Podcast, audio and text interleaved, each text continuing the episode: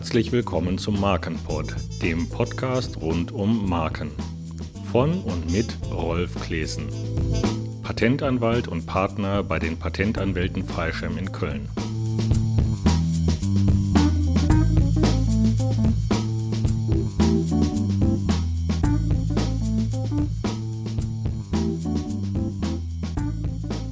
Wozu brauche ich eigentlich eine Marke? Nehmen wir an, unsere virtuelle Heldin Maria Musica aus Kleinstadt nennt ihre Tanzschule einfach Tanzschule. Ihr Zielpublikum könnte die Tanzschule von Maria Musica nicht von anderen Tanzschulen unterscheiden und sie könnte die Tanzschule damit auch praktisch nicht bewerben. Um für ein Unternehmen oder ein Produkt Markterfolg zu erzielen, braucht man also eine unterscheidungskräftige Marke. Nur wenn die Zielkunden die Produkte oder das Unternehmen von Wettbewerbern unterscheiden können, können sie das Unternehmen erfolgreich vermarkten. Benennen Sie Ihr Unternehmen oder das Produkt also nicht einfach generisch, beispielsweise mit Tanzschule, sondern wie unsere virtuelle Heldin Maria Musica mit beispielsweise Marimba. Ihre Zielkunden werden Sie als Hersteller mit diesem bestimmten Produkt verbinden können und beispielsweise im Laden nach dem Produkt fragen können.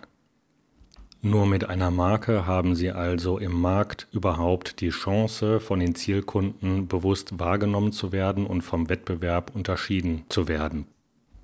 Dieses Phänomen lässt sich leicht am Markt nachvollziehen die Agentur Interbrand bewertet jedes Jahr die wertvollsten Marken und im Jahr 2012 waren die wertvollsten Marken beispielsweise Coca-Cola, Apple, IBM, Google oder Microsoft und keine dieser Marken ist eine generische Bezeichnung.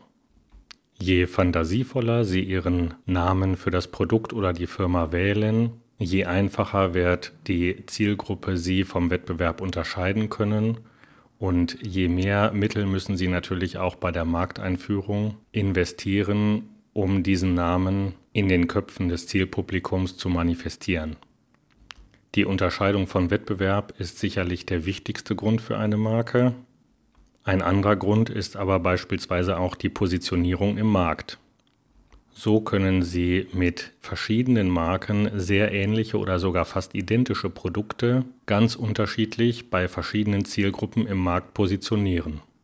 Sicherlich kennen Sie beispielsweise die Produkte Coca-Cola Light oder Coca-Cola Zero. Einige behaupten, die Produkte würden gleich schmecken, andere behaupten felsenfest, die Produkte schmecken vollkommen unterschiedlich. Die Wahrheit liegt wahrscheinlich dazwischen, die Produkte schmecken sehr, sehr ähnlich. Aber allein durch die unterschiedlichen Marken Coca-Cola Zero und Coca-Cola Light können diese beiden Produkte an völlig verschiedene Zielgruppen vermarktet werden. Während sich Coca-Cola Light hauptsächlich an Frauen richtet, wird Coca-Cola Zero von der Werbung her ganz klar an Männer vermarktet. Ähnliche Beispiele finden sich auch im Automobilsektor.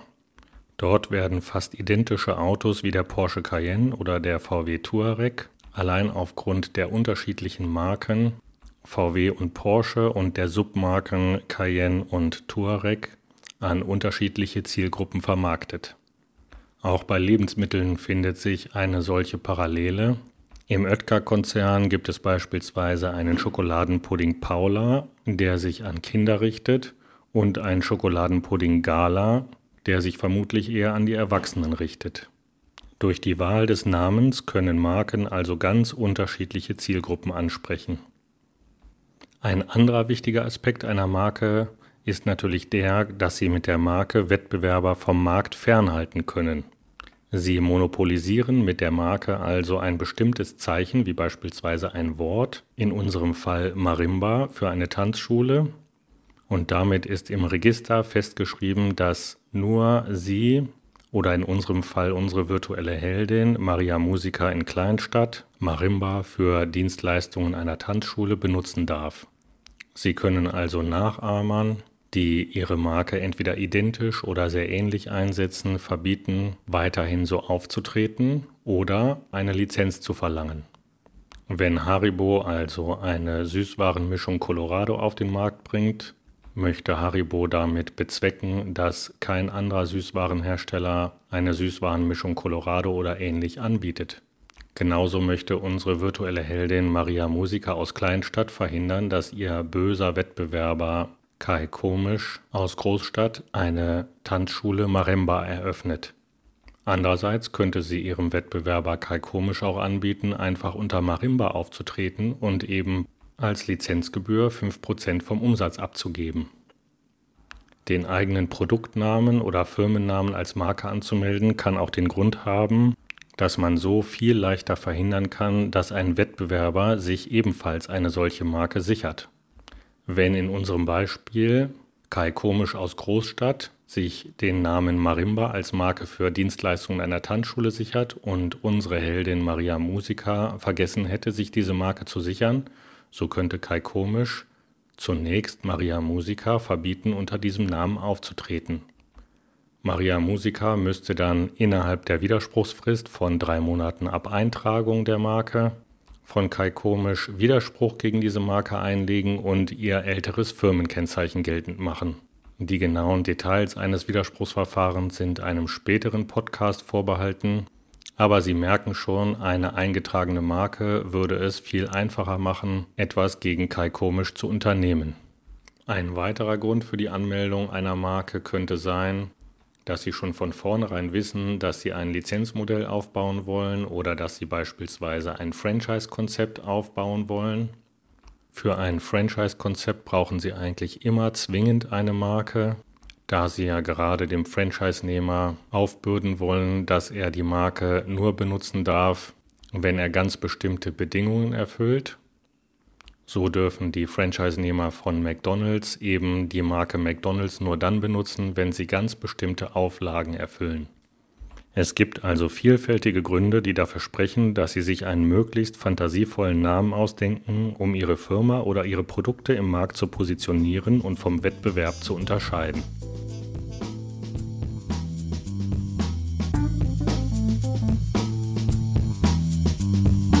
Dies war eine Folge im Markenpod, dem Podcast rund um Marken. Weitere Informationen finden Sie auf markenpod.de oder facebook.com-markenpod.